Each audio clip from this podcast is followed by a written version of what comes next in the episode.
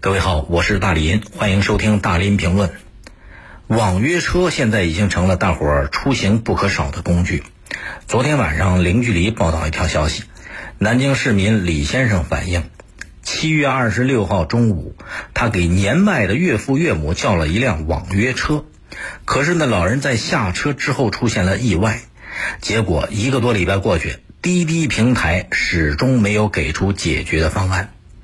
根据监控视频的显示，在七月二十六号中午的时候呢，这个李先生的岳父岳母从沿江卫生所乘坐滴滴网约车，啊回自己家。当时呢，网约车没有直接停到李先生岳母居住的单元门口，停在小区的通道上了，是个上下坡。李先生说，车停稳之后呢。他的儿子和岳父就一起到后备箱去拿这个岳母的轮椅，岳母呢那时候就下了车，靠在网约车的车身站着。没想到轮椅刚刚从后备箱拿出来，网约车就发动起步了，结果老人摔倒了。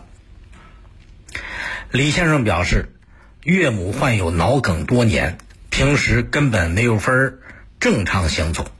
现在摔倒了，导致大腿根部粉碎性骨折，比较严重。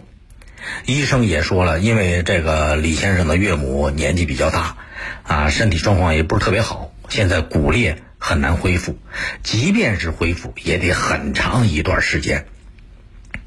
李先生觉得，网约车司机在没有确定周围环境安全的情况下，就直接发动车子起步。是导致岳母摔伤骨折的一个直接原因，要承担责任。可是呢，意外发生之后啊，老人光住院治疗费花了六七万了。在这段时间里边，滴滴平台始终就没有人露个面儿。李先生一反映到媒体嘛，记者就联系了滴滴平台，滴滴平台的工作人员说了。这个滴滴网约车驾驶员啊，把车子是不是停在坡道上面呢？平台不是特别清楚，但是停车的这个地点是司机和乘客确认过的。那滴滴平台要不要承担相应的责任？他们在等着相关部门进行责任认定。记者就跟交管部门进行联系了，交管部门说，因为这个事儿啊。它是车子停止之后，乘客下了车才发生的，能不能认定为交通事故呢？这个不好讲，所以交警部门也在做进一步的调查。但是法律界的人士说了，从目前的情况来看，滴滴平台、驾驶员和老人家属这三方都需要承担相应的责任。老人家属可以向滴滴平台。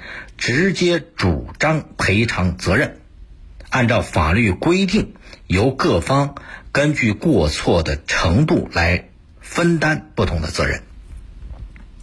我认可律师的这个说法，就是司机、平台和家属都需要承担责任，尤其是司机和家属这两方面都疏于观察了。司机应该注意到乘客的特殊情况，那作为老人的家属呢？你车子停了，你得确保老人安全之后，再到后备箱去拿东西。可是呢，在这篇报道里边，能看到家属的责任现在已经在承担了，可是司机的责任呢？司机在没有确定周围安全的情况下，直接发动了车子，让靠在车子上的老人摔倒，这个责任恐怕也跑不掉啊。当然了，你说现在双方的过错程度啊、责任划分呢，还没有明确下来，因为交管部门也没有做出最后的认定。但是，滴滴平台、网约车司机，对他们来讲，绝对不是事不关己、高高挂起，跟自己没有丁点联系了。我更想说的是，作为一个大型的网约车平台，大家知道滴滴已经火了好长时间了，啊，前段时间。啊，不用多讲了。这个滴滴网约车出了不少的重大安全事件，呃，这些安全事件给滴滴公司积累了一些处理事故的经验。其实我也是经常打这个滴滴网约车。作为用户啊，我觉得大家更希望滴滴公司对每一起事故的处理，除了会运用自己已经汲取的经验教训，更需要有善意、有真诚。比方说这个事儿，这个事儿老人摔倒事故的责任认定当然很重要的，可是良心上的责任认定更重要。你说你滴滴平台，你敢不敢理直气壮的告诉大家，说这事儿就是老太太一人事，跟我们丁点关系没有？恐怕你不敢那么讲。那在这种情况下，跟乘客丝毫不沟通，把自己置身事外，好像跟自己没点关系，这就显得很滑头，甚至还有点儿多一事不如少一事，想甩锅的嫌疑。这就让所有的。滴滴车用户都会感觉到比较遗憾、比较失望。昨天我在节目里边说啊，就是最近这个网约车市场进来了很多新的成员，啊，这个市场竞争会进一步加剧。这个事儿，无论是网约车市场里边的新成员还是旧成员，都需要提个醒儿，别五十步笑百步。